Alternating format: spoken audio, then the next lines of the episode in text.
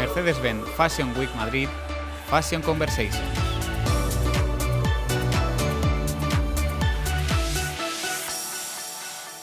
Hola, buenos días y bienvenidos a las Fashion Talks de la Mercedes-Benz Fashion Week Madrid. Soy Carmen Mañana, editora de moda del país, y hoy vamos a hablar de la importancia de las redes sociales en las firmas de moda. Hoy más que nunca, las redes sociales son determinantes en el crecimiento y en el éxito de una firma de moda, independientemente de su tamaño. Constituyen uno de los canales fundamentales para la venta y también resultan imprescindibles para construir la imagen de marca y la relación con los clientes. Hoy hablamos sobre las estrategias de marketing, la creación de contenidos utilizando nuevas tecnologías en una charla auspiciada por la firma Oppo. Y lo hacemos con nuestros ponentes. Jaume Gubianes, director creativo de We Are Social. Buenos días. Buenos días a todo el mundo. Marisa Manzano, directora de Retail y Moda de Facebook e Instagram. Buenos días. Hola, buenos días. Encantada de estar con vosotros. César Castro, fundador y editor jefe de High Star. Buenos días. Y Andrea Cortés de la CUR, eh, directora de comunicación de Camper. Hola, buenos días y bienvenidos. Hola, buenos días. Muchas gracias, Carmen, por invitarnos. Pues eh, para hablar de la importancia innegable de las redes sociales eh, en el mundo de la moda, eh, de lo primero que queríamos hablar era de, la importancia de la autenticidad y la humanidad, que se han convertido en los dos grandes valores a defender a través de las redes sociales. Em, Jaume, ¿cuál crees que son las claves para desarrollar un discurso coherente y eficiente hoy en día con respecto a estos valores? Pues yo creo que, o sea, estoy totalmente de acuerdo, creo que la autenticidad y la humanidad que deben mostrar las marcas em, es esencial hoy en día y lo pueden conseguir de una manera relativamente sencilla en redes sociales. Em, yo creo que lo más importante sobre todo escuchar cuáles son los valores que sus audiencias eh, están defendiendo o están siguiendo o de alguna manera son, pues, cuáles son los valores ¿no? que tu audiencia de alguna manera se siente afín a ellos y luego también pensar muy bien en base a esos valores que están ahí, ahí fuera y que cada vez pues, son más importantes, por ejemplo, el valor de la sostenibilidad, por poner simplemente un ejemplo, definir si tu marca, si tu compañía de alguna manera puede apostar por ese valor, puede decidir algo o no, porque tampoco se vale el momento de, como todo el mundo está hablando de sostenibilidad, yo también me voy a sumar a la sostenibilidad, pero a lo mejor mi marca no hace nada por la sostenibilidad, ¿no? Entonces no pasa nada. Si tu marca no hace nada por la sostenibilidad o no hace tanto por la sostenibilidad, seguramente hay otros valores en los que se puede apoyar, con los que puede conectar con, con esa audiencia, ¿no? Entonces, ahí entra en juego el tema de la honestidad, tener, tener claro que la honestidad en redes sociales es súper importante porque la gente está súper informada. Tú no puedes, como marca, lanzar un mensaje sin estar seguro de que tu marca realmente hace algo en favor de ese mensaje, en favor de, esa, de, esa, de ese valor, porque la gente te va a descubrir. La gente lo va a descubrir en Internet, toda la información está en redes sociales, todo el mundo habla, posteas algo y la gente comenta si no está de acuerdo, si estás mintiendo. Entonces tienes que ser, creo, súper honesto. Entonces, para mí la autenticidad se construye con buscar esos valores diferenciales que tu compañía puede mm, capitalizar, contarlos de una manera totalmente honesta, decir realmente lo que hay en tu, en tu, en tu firma. Y la parte, de, la parte humana, pues eso, ¿no? De, de vincularte a valores que son afines a la audiencia a la que tú quieres llegar. Yo creo que resumiendo, para mí sería un poco eso. No sé qué opinan los compañeros. Vosotros creéis también que, eh, porque es muy curioso en los últimos años y, muy interesante, cómo la audiencia premia la honestidad, pero también castiga cuando una marca eh, bueno, utiliza valores de una forma oportunista. Yo, yo, creo que es muy relevante lo que ha dicho Jaume y sobre todo eh, que esa tendencia se ha exagerado muchísimo durante la pandemia. Nosotros hemos visto una búsqueda enorme en los usuarios por la autenticidad y, hay una tendencia muy bonita y muy importante que ha surgido, que es la solidaridad. Nos hemos vuelto más sensibles eh, ante todo lo que estaba sucediendo. Al final todos nos hemos visto afectados, es algo que a todos nos ha superado. Y entonces la gente en las marcas busca ese comportamiento solidario, ese eh, hacerte consciente de lo que está sufriendo tu consumidor y no pasa nada. O sea, no se trata de lanzar mensajes negativos ni muchísimo menos, pero sí de, oye, estoy aquí, entiendo por lo que estás pasando y además me gustaría ayudarte en la medida que pueda. pero como decía ya, es fundamental la autenticidad. Si yo vendo zapatos, no puedo de repente pretender que voy a ayudarte a ponerte el pelo eh, de color rojo. O sea, yo tengo que mantener mis valores de marca por encima de todo, pero ser capaz de transmitirlos y de acercarse a la audiencia que está mucho más receptiva eh, en esos valores que nunca. O sea, yo creo que antes el tema de valores para una marca, y Andrea si no, nos, me corregirá, era mucho más en el ámbito de la comunicación corporativa, la responsabilidad social, algo que se llevaba más al, comité de dirección que al, que al, usuario, al consumidor. Y ahora es al revés. O sea, ahora todos esos valores, el consumidor los quiere saber, como decía ya, me voy a ver y tengo mucha capacidad de elección ahora mismo, voy a ver con qué marca me quedo, que me gusta más, cómo es y que refleja más lo que yo quiero ser o la, forma como quiero ser percibido. Sí, totalmente de acuerdo, Marisa. De hecho, bueno, uno de los grandes avances que ha habido con toda la digitalización y, el, impacto de las redes sociales es un poco la democratización de las marcas, ¿no? El acceso a la información que tienen los consumidores y que los consumidores cada, cada vez quieren saber más. Y las marcas, como decía Jaume, como decías tú, creo que tienen el, deber de realmente comunicar eh, esos valores a su audiencia de una manera muy honesta. Y es lo que hoy en día el consumidor, con, toda la información que hay, con todas las redes sociales, está demandando. Quiere saber más y quiere esa interacción con las marcas y que las marcas sean honestas. Entonces es verdad que antes se quedaba más en el ámbito interno y ahora mismo es algo que, bueno, que, las personas y los consumidores demandan y quieren saber eh, realmente qué es lo que están haciendo esas empresas y realmente si encajan con los valores eh, que ellos tienen como consumidores y como personas. Entonces es, muy relevante hoy en día. Y eso se ha visto acelerado por, por, eso, por las redes sociales y la digitalización. Totalmente, porque además las redes sociales eh, también están creciendo horizontalmente. En nuestro concepto de redes sociales antes eh, era Facebook y era Twitter y ahora, eh, por ejemplo, pues plataformas como Instagram están creando otros em, canales de comunicación como Reels, como Internet, Instagram TV, como Instagram Live. Eh, Marisa, eh, ¿tiene cada, vosotros veis que cada uno de estos formatos tiene un lenguaje y tono propios eh, y, cómo importante es que, las marcas se adapten, porque no es lo mismo el feed de Instagram que, eso, por ejemplo, un Instagram TV, ¿no? O, un Reels, que, ahora es como la última pieza que se ha añadido a este rompecabezas. Sí, yo, yo, creo que hay dos grandes tendencias que se consolidan y que lo que han hecho además es acelerarse durante la crisis o durante la pandemia. Una es el consumo de vídeo, o sea, es impresionante que eh, creo que es casi el 80%, el 78% de todo el consumo de contenido a través del móvil este año se consolida como consumo de vídeo. De alguna forma porque es un, es, una, es un formato que entretiene más y que da más lugar a interactuar eh, por parte de la audiencia. ¿no? Y estamos hablando de que en una situación normal ya es importante entretener, pero mucho más eh, en todos estos meses que hemos vivido y que hemos consumido mucho más contenido online porque estábamos obligados, porque no podíamos salir y no podíamos viajar. ¿no? Entonces, la interacción con el usuario es fundamental, el contenido en vídeo es fundamental y luego hacer que ese contenido sea lo suficientemente fresco y ágil, que yo creo que es el principal reto de las marcas más tradicionales o, con más historia y que es donde algunas de las marcas más jóvenes están triunfando porque tienen una agilidad en la producción de contenidos adaptados a cada momento que es impresionante. Entonces yo creo que esa frescura es lo más interesante para las marcas. Creo que el principal reto que hay que romper en una marca grande es que tienen que arriesgar y que no pasa nada. Si no funciona un contenido, no pasa absolutamente nada. No se va a quedar ahí para siempre ni nadie te va a castigar porque hayas lanzado un reel que no ha gustado. Lo retiras y ya está.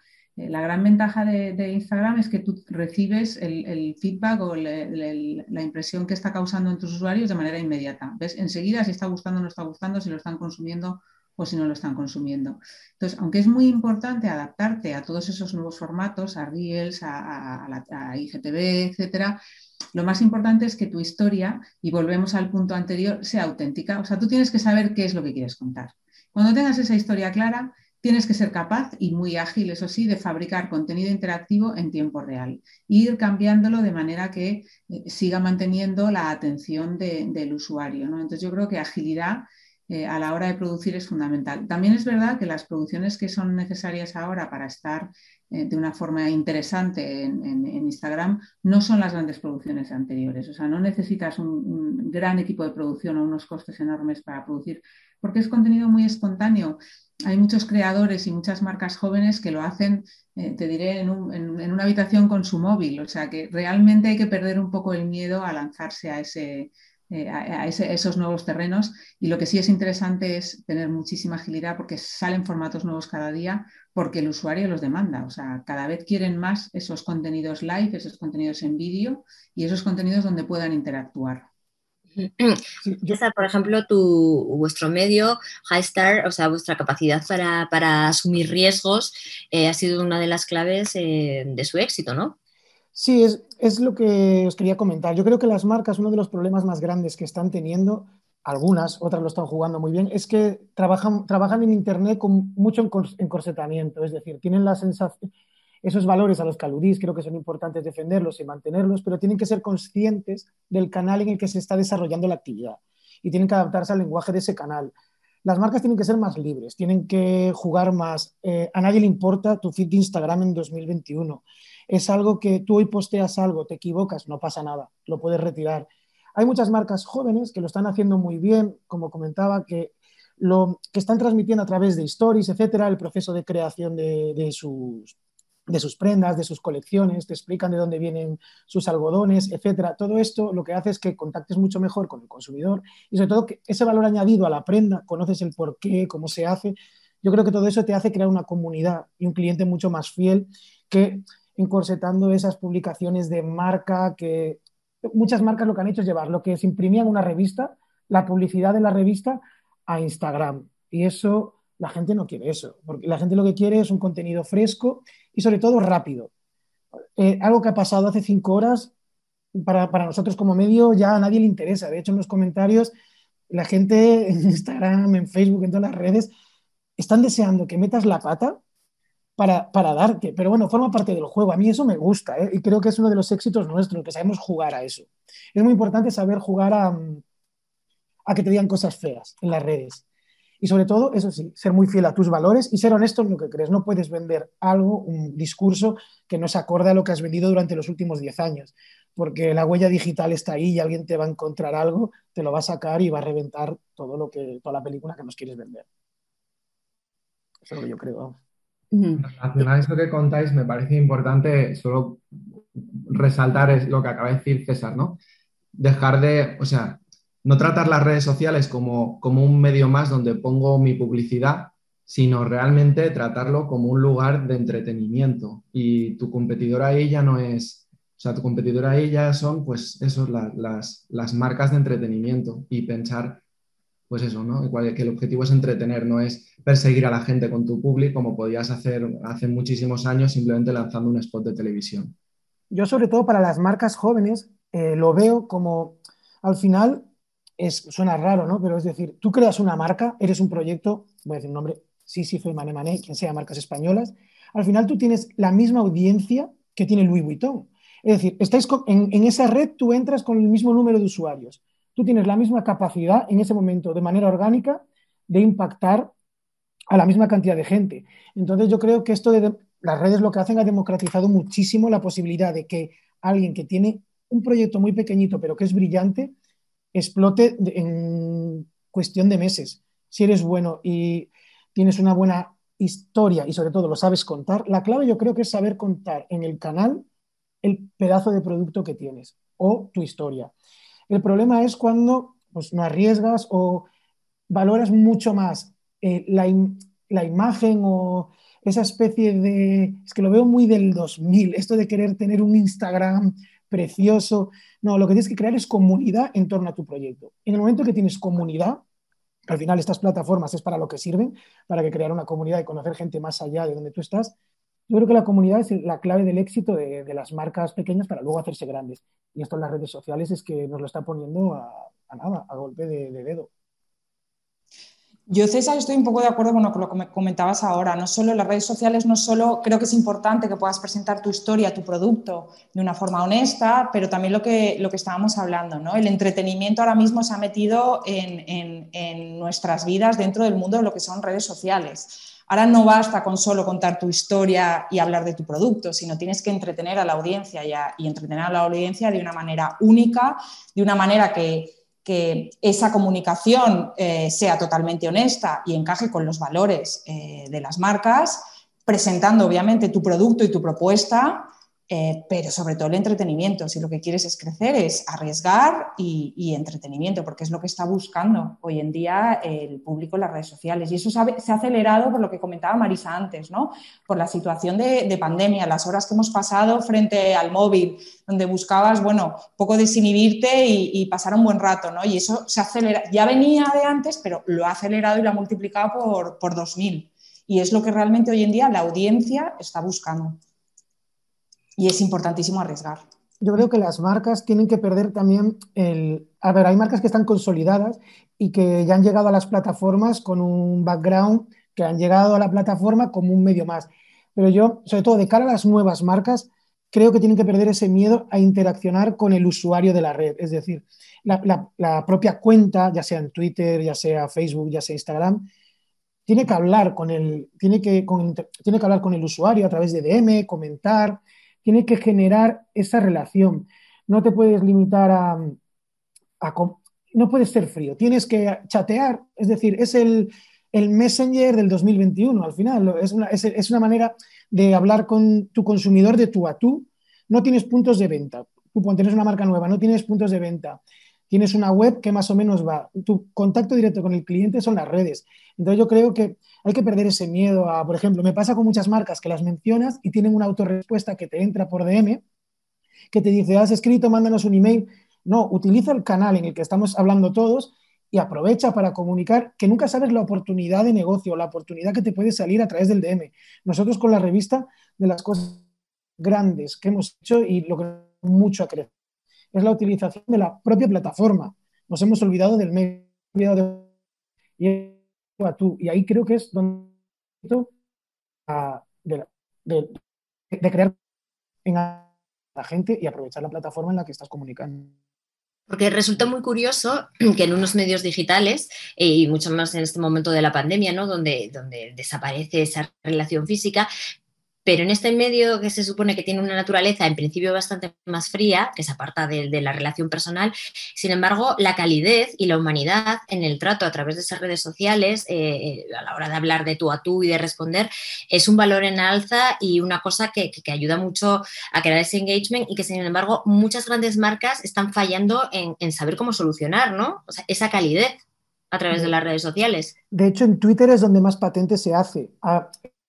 Que muchas marcas hacen ese community manager, hacen conocer, interaccionan con, el consumidor en Twitter. Lo mismo tiene que, yo creo que debe en Facebook, hacer buen trato o, por lo que con comentarios. Yo soy muy de si alguien te comenta algo, pues juega. Al final están jugar. Hay, hay, gente que herir, lo que sea.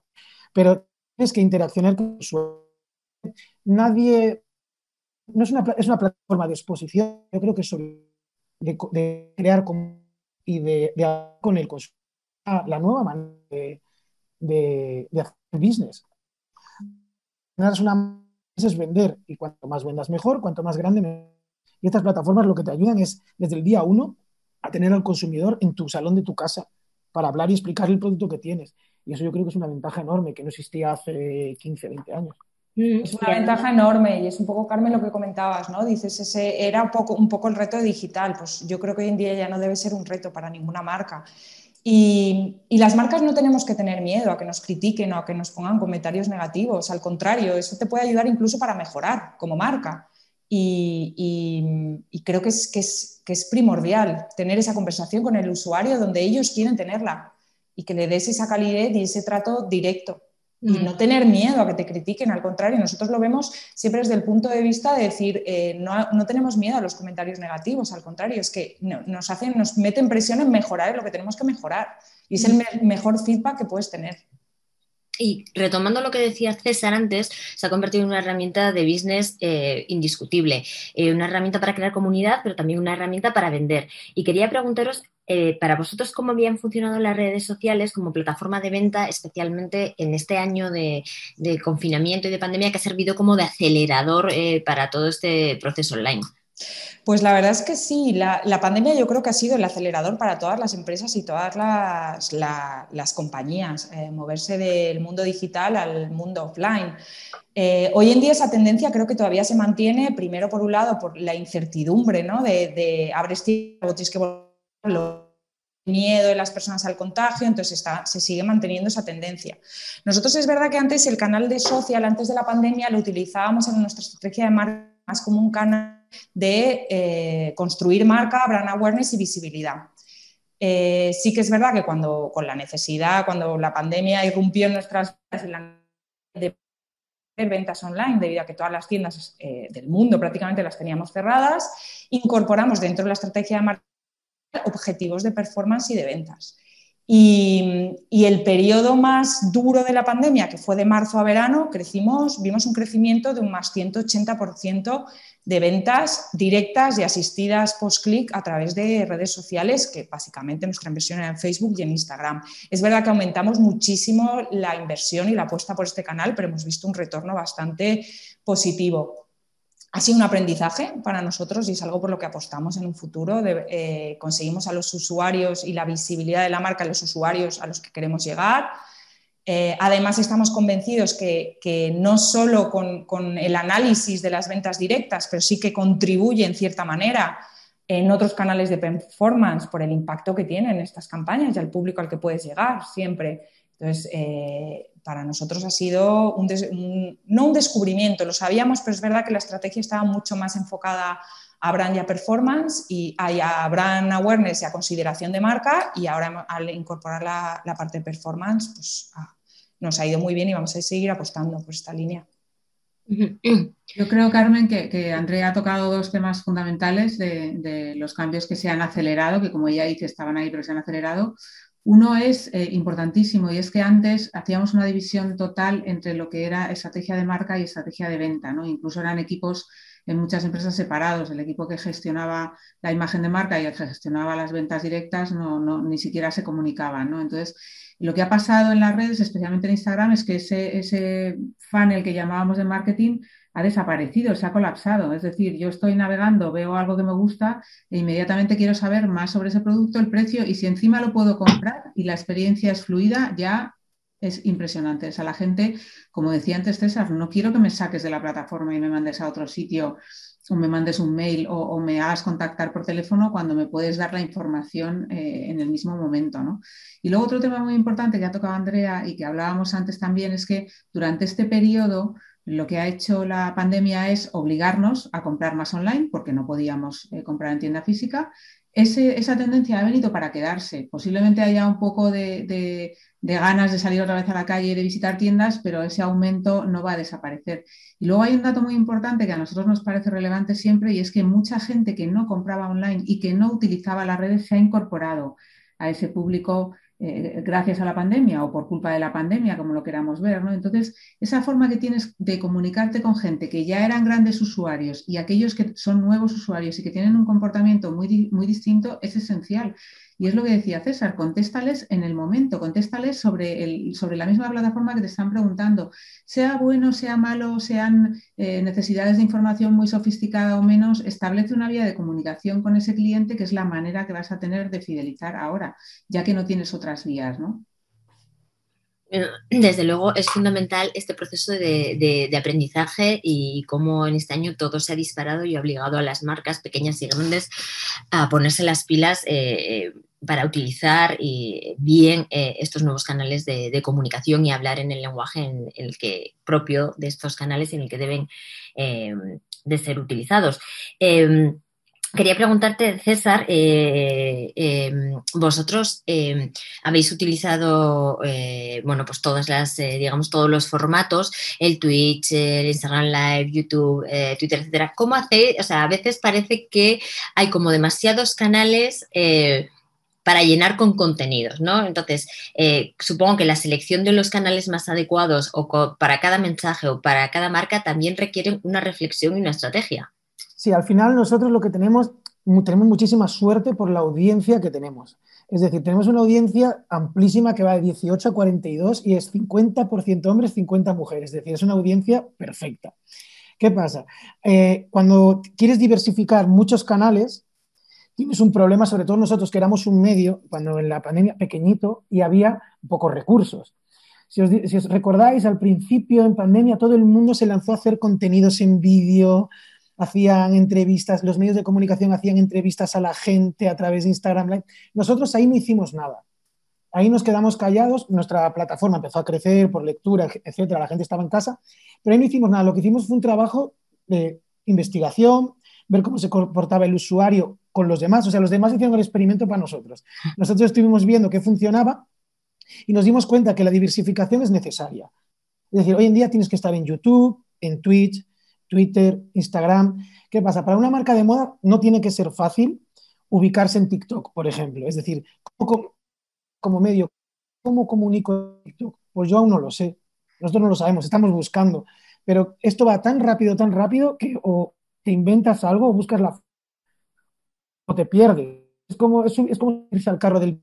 Hay gente carro del Bitcoin. Cuando se salió hoy en día esa gente vive de, de Pues esto es como la gente que la red que acaba de salir. Si bien entiendes el lenguaje, el tono, lo haces bien, pues desde el principio crece rápido y lo aprovecharás. Nosotros acabamos de llegar tarde, somos conscientes de ello. Intentamos hacerlo lo mejor que los resultados son satisfactorios. Siempre es fácil eh, conseguir que eh, tener el mismo impacto en todos los canales. Sería increíble, pero no sé, somos muy fuertes en Instagram porque creemos el lenguaje y el tono hemos encontrado ese hueco que te digo, del tú a tú, no nos hemos encorsetado nada, hacemos lo que queremos, no, no, o sea, sin faltar el respeto, pero siempre decimos lo que pensamos, si decimos somos lo mejor en español, hacemos un performance, un paid, de somos lo mejor en español, nos va a caer que somos un, para bien y para mal.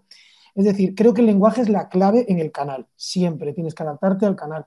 Nos hemos sabido adaptar a Instagram, no a YouTube, y el crecimiento viene derivado por la pandemia.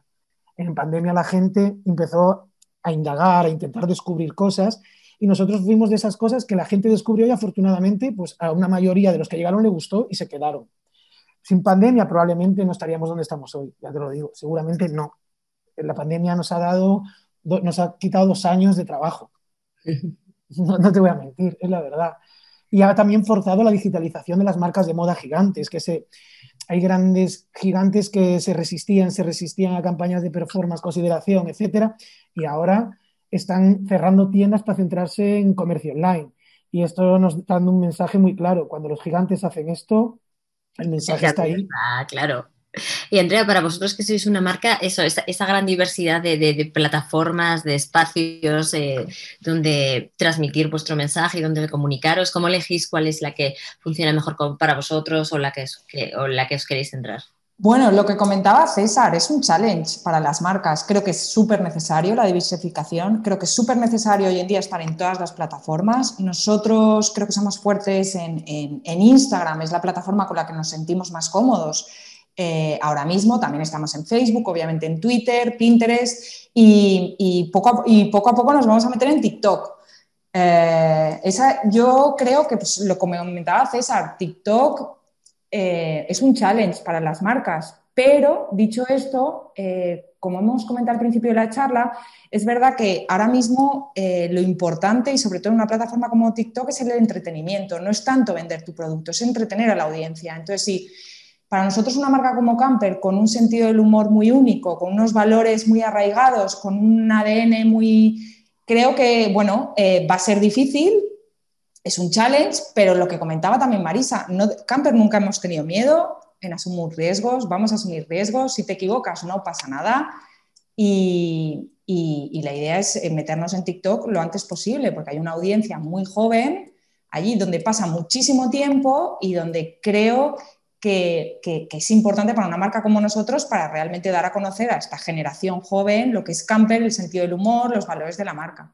Entonces, eh, pues bueno, poco a poco nos vamos eh, tirando a la piscina en este mundo de redes sociales y sin miedo, ¿eh? ya te digo, sin ningún miedo. Camper nunca hemos tenido miedo a asumir riesgos. Y el uso de prescriptores en TikTok viene siendo como la opción principal, ¿no? O sea, yo no sé si como marca valoráis, yo ya hago una pregunta, no sé si como marca valoráis la utilización de prescriptores en TikTok para posicionar vuestro producto. Ahora mismo, ahora mismo vamos a entrar como marca y vamos a intentar jugar con la plataforma y, luego ya veremos, ya veremos. Ahora mismo estamos empezando, César, estamos empezando.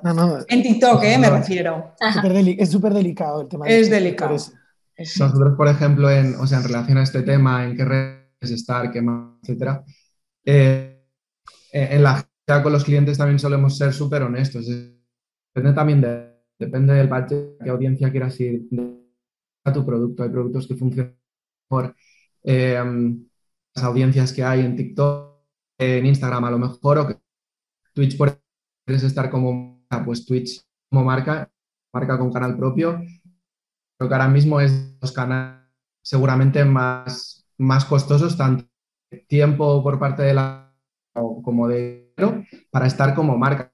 En Twitch, si es valorar lo que decía ahora César, de a través de gente, a través de, a través de, de pues eso, de, de, Twitchers, ¿no? Em, entonces depende mucho, yo creo, de la marca, del objetivo que tenga y de, y de los recursos que quiera invertir en estar en esa plataforma porque muchas veces pues es mucho más interesante estar en una sola plataforma o en dos, pero estar bien y realmente generar comunidad que intentar estar en todas lanzando mensajes y que la gente te responda y que no reciba esa gente una respuesta hasta el cabo de seis días porque no tienes recursos para tener a alguien contestando simplemente. Entonces, creo que ahí hay un ejercicio de honestidad y de no dejarse llevar por, ostras, acaba de salir Twitch, tenemos que estar en Twitch. Bueno, depende si vas a estar bien, está en Twitch. Si no, a lo mejor espérate a, que, a consolidar tu marca en otras redes y lanzarte en Twitch o en la plataforma que quieras.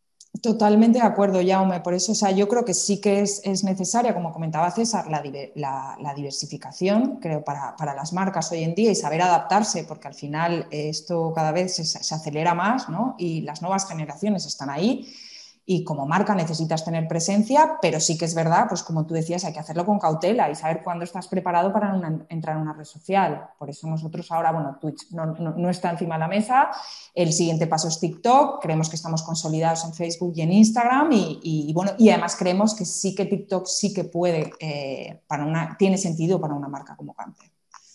Entonces, bueno, pero la prudencia es súper importante. Yo creo que también el exceso de diversificación te puede llevar al bloqueo. Es decir, cuando diversificas mucho, pierdes el foco de, en, dónde es tu canal. Al final, si te sientes cómodo en un canal, yo creo que, como dice Jaume, es importante llegar al canal, guardarte tu nombre, ok, montarte, asegurarte tu user y a partir de ahí pensar, entro ahora, espero, veo cómo se comporta el canal. Y luego yo creo que es muy importante que las marcas de moda y sobre todo las marcas de moda nuevas hagan inversiones de publicidad. Hoy en día, eh, plataformas como Facebook o Instagram han creado una, Tú hoy en día puedes hacer una campaña de publicidad que hace años en televisión te valía millones de pesetas. Hoy en día, con 20 euros, puedes llegar a una audiencia y hacer una campaña enorme, con, una, con un buen story de 16 novenos y un buen texto y una foto bonita, segmentas una audiencia y hace que tu marca llegue a un montón de gente. Incluso las propias plataformas te están dando la oportunidad de, yo creo un anuncio en Instagram, pero lo van a ver en Facebook. Yo creo que hay que perder también ese miedo a crear una pequeña estrategia digital. Creo que, aparte de conocer el tono, conocer el canal y, la herramienta, tiene que haber un pequeño, un pequeño plan escrito, aunque sea papel, en una libreta de voy a invertir X aquí, voy a intentar llegar a X audiencia aquí y sobre todo hacerlo en la plataforma en la que realmente sientes que eres fuerte. No puedes llegar a una plataforma nueva e intentar hacerte grande a base de dinero, porque entramos en el tema de los valores y honestidad. Estás llegando aquí y no me estás contando nada y estás queriendo comerte el pastel. Mm. Totalmente de acuerdo con César. Ahí yo creo que es fundamental mantener la, autenticidad de la que hemos hablado eh, durante toda la, toda la charla. ¿no? O sea, una marca tiene que mantener sus valores auténticos y si tu público está en un sitio, pues es donde tienes que estar, pero no indiscriminadamente ni de cualquier manera. ¿no? Y con un contenido que transmita esos valores y esa autenticidad. Y definitivamente hoy en día eh, yo creo que está encima de la mesa y que no hay duda de que Instagram es la marca favorita un poco de los seguidores de moda que pasan muchísimo tiempo ahí y tienes que transmitir de alguna forma eh, el contenido adaptado a lo que ellos buscan, como decía antes César, que están buscando entretenimiento, pero también quieren información de producto, también quieren comprar, también quieren, en fin, o sea, lo que normalmente hacemos en el mundo físico, ¿no? El otro día me decía un, cliente que eh, Instagram para ellos es como la quinta avenida de Nueva York. Ahora ya no puedes estar paseando por los escaparates, pero puedes ver todo lo que te ofrece esa forma de escaparatear, ¿no? Ese serendipity dentro de Instagram. Y también hay un factor eh, que entra en juego que para mí resulta muy interesante, que es, el de la, que, es el de captar la atención.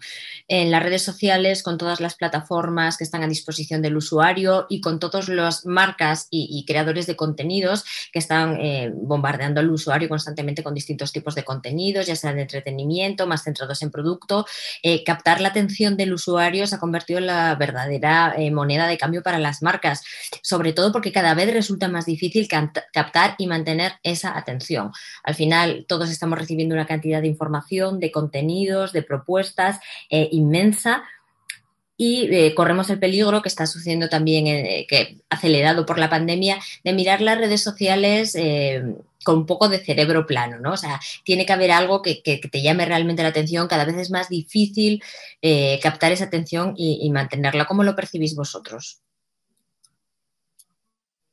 Yo creo que, bueno, para, para mí hay como tres pilas, hay un montón de maneras, pero para mí hay como tres cosas básicas, que la primera es escuchar constantemente qué es, qué es lo que tu audiencia está interesado en escuchar o, cuáles son los valores que más les interesa ahora mismo a tu audiencia y pensar cómo tu marca puede capitalizar ese valor de una manera distinta y comunicarlo de una manera diferente. Pero como decíamos al principio, ¿no? que realmente sean valores o o temáticas o, cosas que están sucediendo en la sociedad hoy en día en los que tu marca realmente tiene algo que decir y puede decir algo, que no se quede simplemente en me subo al carro, como tú también habías dicho en algún momento, Carmen, ¿no? De me subo al carro de esta tendencia, de, esta tendencia y no tengo realmente nada que decir como marca. Entonces, un pilar es eso, ¿cuál es el común que hay y cómo tu marca de una manera diferente al resto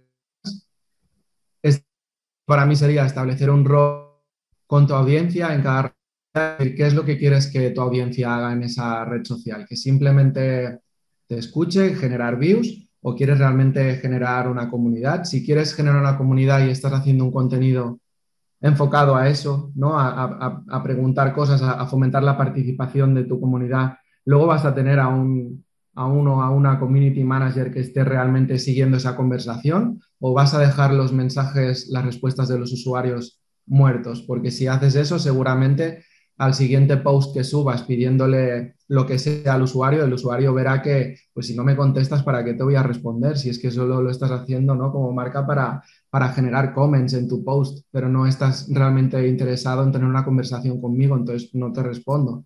Entonces, si quieres generar esa conversación, asegúrate de tener los medios, ¿no? Ese community que va a estar ahí respondiendo por ti. Y finalmente, tener muy en cuenta, pues que también como, como ha dicho en algún momento Marisa, aunque antes a lo mejor las campañas se contaban en un spot de televisión, en un guion de 30 segundos, ahora ese guion eh, se cuenta en, como, en, como, en, un puzzle que cada usuario consume eh, de, a su manera, eh, pues a través de un Reels en el que tendrás que comunicar esa misma idea, pero con el formato, con la forma que más interesa en Reels, a través del Instagram, a través del feed de Instagram, a través del Stories, a través de TikTok. Entonces, en cada una de las plataformas, en cada uno de los puntos de contacto, tendrás que contar esa, esa historia, pero bajada muy bien a cada uno de esos puntos de contacto, ¿no? Porque el usuario al final se va a quedar con tu idea, va, a conocer tu historia, pero la va a conocer a través de pequeños impactos que va a ir encontrando a lo largo del recorrido. Ya no, ya no va a conocer tu historia a través de, un spot de televisión de 30 segundos.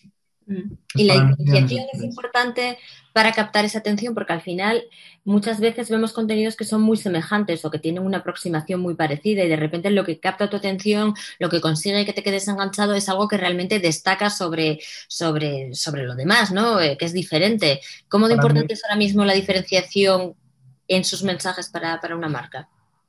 Sí, yo creo que es totalmente importante, pero sobre todo buscando, es decir, cuál es el, buscar cuál es ese valor que es a lo mejor una tendencia para tu audiencia que otras marcas aún no han capitalizado y tú como marca ser el primero, si es que puedes hablar de ese valor, ser el primero en decir algo relevante ¿no? sobre ese mensaje. Entonces, para mí hay dos cosas muy importantes. El mensaje que, que lanza la marca, que sea un mensaje nuevo, innovador, que a lo mejor apoye una causa o un valor que la audiencia hoy en día está valorando o está siguiendo y, la, y desde luego también la forma, ¿no? Y cuando hablo de la forma, pues bueno, hay un montón de estadísticas que seguro Marisa conoce mucho mejor que yo, pero en la forma me refiero a, pues en los primeros tres segundos del contenido audiovisual eh, tienes que haber lanzado algo pues que sea catchy, que, que, te llame la atención, que ¿no? ¿no? No, dejar, a lo mejor antes en el spot, como tenías a la gente sentada en el sofá y le obligabas a ver 30 segundos, pues el mensaje lo podías llevar al final, en una cartela final de cierre de spot.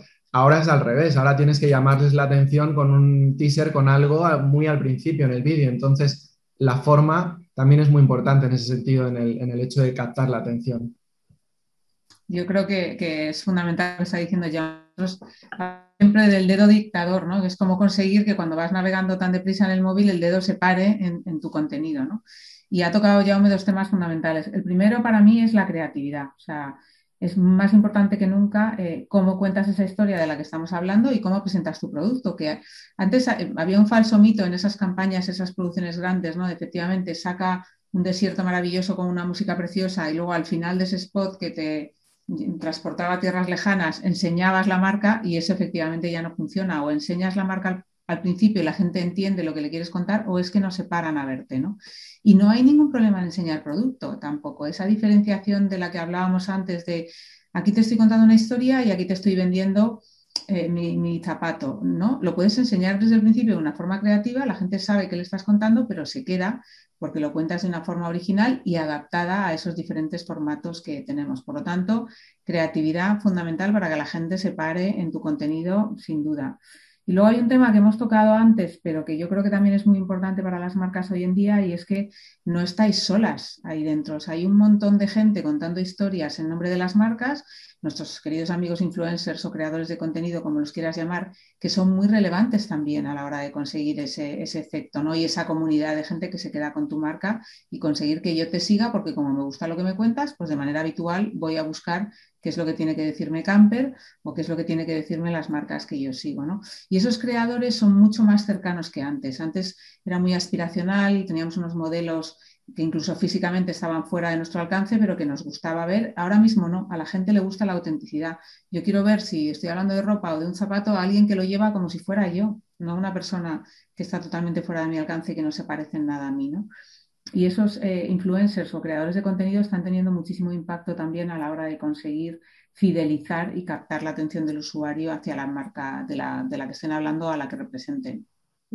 Porque es verdad que esta figura del, Em, del influencer, del generador de contenidos, del líder de opinión, también se ha ido transformando mucho a lo largo de los años y en la pandemia, como todo el universo digital, también ha sufrido eh, una transformación muy acelerada. Eh, su perfil, eh, la forma en la que se comunican, incluso su relación con las marcas, ha cambiado, ¿no? ¿No es así? ¿Cómo lo veis vosotros, César? Yo creo que, que es lo que decía Marisa que estos prescriptores son súper importantes, influencers, bueno, también llamamos influencers o talents, son muy importantes porque las marcas tienen que ser inteligentes y decir, si esta persona lo va a contar mejor que yo, pues que, lo, que lo cuente él. Muchas veces tenemos ese miedo a, yo entiendo que es muy difícil la persona porque está el tema de los valores, tiene que encajar muy bien en el, en el consumidor al que tú te quieres dirigir y entendemos que no todo y que los tales tienen un pasado. Entonces tienes que hacer una investigación. En el momento que das con el correcto, yo creo que es una manera muy buena de em, ampliar esta comunidad y sobre todo ellos se, se, eh, se convierten como en el techo o como los, no los jefes, pero sí como en representantes de esa comunidad. y, lo que, y hay muchos, ahora hay muchos. Es decir, yo soy muy partidario de, de microinfluencers, es decir, de gente que no tiene por qué tener millones. Hay gente que supera, que tiene 14.000, 15.000 seguidores, que son gente que realmente hacen, tienen un valor, bueno, hacen creativas o, bueno, hacen lo que sea. Y creo que aparte de que pueden comunicar un producto a la perfección, le dan un valor añadido a la marca cuando cogen a, a este tipo de perfiles las marcas yo creo que ahí tienen que hacer un trabajo constante de scouting y descubrir a estos, porque está lleno de talento, Instagram está lleno de talento. Entonces tienen que ser listos y buscar el talento que se identifique con su producto e intentar establecer una relación orgánica, que comentaba antes Andrea, que eso seguramente en un futuro llevará a acciones de paid. Pero yo creo que es clave la relación orgánica antes de llegar al paid, para mí. Sí, César, totalmente de acuerdo. es, un poco, nosotros trabajamos con influencers, pero de una manera orgánica, la verdad, o, líderes de opinión, como queramos llamarles. Nosotros, Camper ha trabajado con líderes de opinión desde, desde, desde mucho antes de que existieran las redes sociales. Antes el formato era diferente. Era estar presentes en eventos, en escenas relevantes, estar en prensa, el boca a boca. Y, y ahora con las redes sociales y la exposición que hay en Internet, todo esto se ha acelerado. Para nosotros lo más importante como marca es realmente trabajar con perfiles que, se identifiquen con la marca y que defiendan los valores de la marca.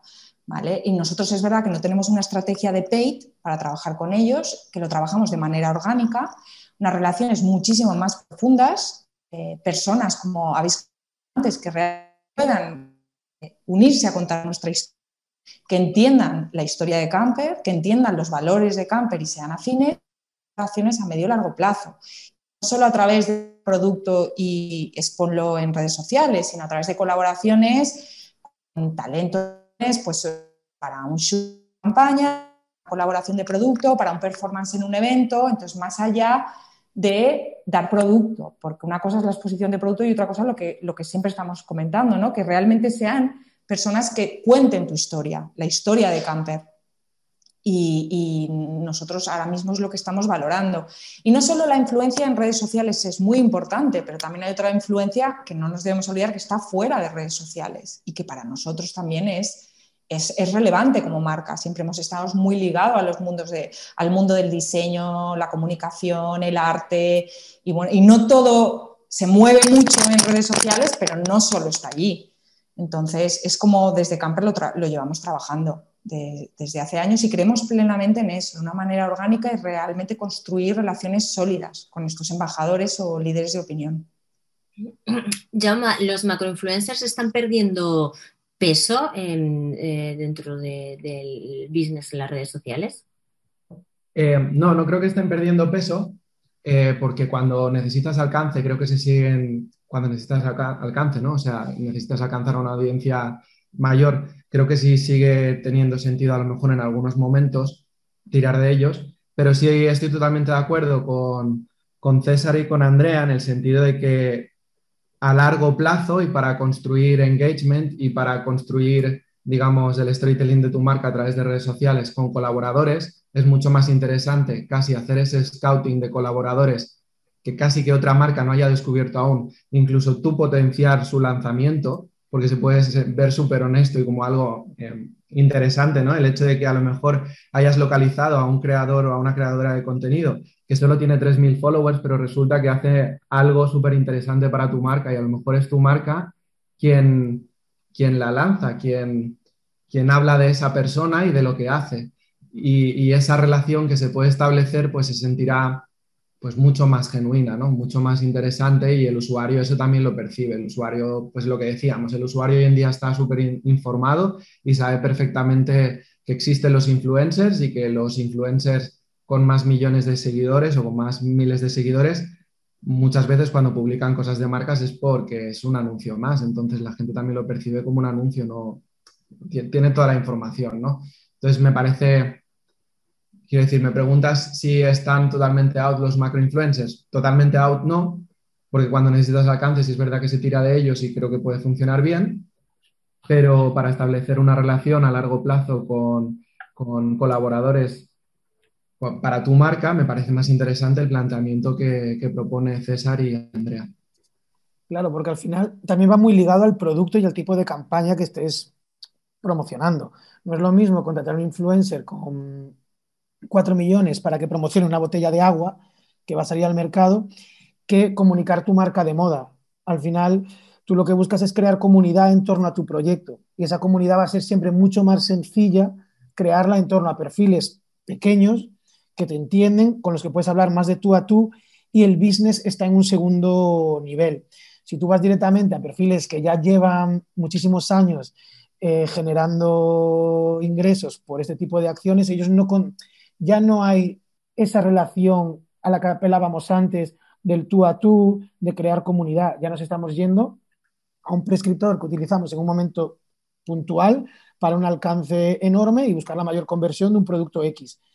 Si lo que queremos ahora es crear una comunidad y, como decía Jauma, crear una serie, eh, trabajar con perfiles que identifiquen nuestro proyecto, pues tienes que empezar desde muy abajo, cuidándolos y estableciendo esa relación orgánica que acabáis siendo amigos. Luego llegarán las oportunidades de negocio, de hacer editoriales, de hacer cosas donde llevarán el beneficio, pero yo creo que la relación orgánica es clave. Y ya no solo también marcas de moda, sino también nosotros como medio, parte del éxito está en estas relaciones orgánicas. Empezar a trabajar ser humanos a través de las redes con perfiles pequeños, que hoy en día son perfiles muy grandes, ya han triunfado, pero somos, hemos creado esta relación desde que tenían 3.000, ahora muchos tienen un millón, dos millones, 12, pero hemos empezado hablando con ellos cuando hace dos años y es lo que te ha creado esa comunidad y parte del éxito reside en, no ser altivos, sino bajarse al barro y hablar. Somos cool, sí, pero somos personas, queremos hablar contigo. De todos, de todos modos, creo que también hay casos de campañas, ¿no? Pues yo que sé, alguna reciente como, yo que sé, alguna colaboración como, no sé si se pueden decir marcas, pero Ibai Llanos, por ejemplo, con, con, alguna marca de videojuegos, ¿no? Pues eso tenía todo el sentido y Ibai Llanos obviamente es un macro influencer, por llamarlo de alguna manera. Em, entonces ahí pues tiene todo el sentido. Es que yo creo que depende del objetivo de tu campaña y depende de si es para algo puntual, para alcanzar, para, para, generar reach ¿no? y para generar awareness para un lanzamiento concreto o si es algo a largo plazo y continuo, pues a lo mejor ahí sí tiene más sentido otro tipo de influencers. y no, olvidéis también que, el, que el, el, consumidor de, sobre todo el consumidor de moda, ¿eh? evidentemente cada producto y cada campaña es un mundo, pero el consumidor de moda es muy exigente y es muy impaciente, muy impaciente. Sea, le encanta estar entretenido, pero le gusta también la inmediatez y los, los creators o los creadores de contenido o los talentos se han convertido en un escaparate más de la marca para vender. O sea, nosotros hemos tenido muchas experiencias durante este año con marcas que han lanzado colecciones en exclusiva con algún incluso microinfluencer y que han agotado el producto por la facilidad que suponía te he tagueado el producto dentro de la campaña, lo llevo puesto, no tengo ningún problema en decir, oye, mira, estas zapatillas que llevo puestas son de camper y el consumidor que las ve las quiere y las compra. Y eso a la gente le encanta. O sea, me encanta saber que camper se lleva muy bien con X persona, pero si además me está enseñando el producto y si además me dice dónde lo puedo comprar o lo puedo comprar directamente en ese post, soy mucho más feliz, me facilitas la vida. O sea, nos hemos vuelto muy, muy impacientes. Entonces, yo creo que hay que combinar muy bien las dos estrategias de las que hablabais, de el largo plazo, las relaciones de comunidad, la creación de un contenido en, cierto modo permanente y la inmediatez de la venta del producto y de las colecciones, que siendo ágil es perfectamente compatible. Claro, yo quería corregir, me refería, cuando hablaba de los macroinfluencers, me refería a aquellos que, por un ejemplo, por la mañana te están anunciando una pastilla para adelgazar y por la tarde te están anunciando que te has... ¿Sabes lo que te quiero decir? Gente que no, que no tiene coherencia, que hay un montón en todas las publicaciones o promociones que está haciendo. Como dice Marisa, hay un montón de influencers en moda especialmente que tienen millones de seguidores, que tienen todo mi respeto y que ojalá algún día me hicieran un swipe up a mí a la revista. Pero es lo que te digo, yo, yo hacía sobre todo alusión al uso de estos macro influencers que hablábamos antes de que te anuncian siete cosas en un día y entonces dices, mira, no te creo. Pero es que me refería mensaje queda totalmente diluido. Exacto.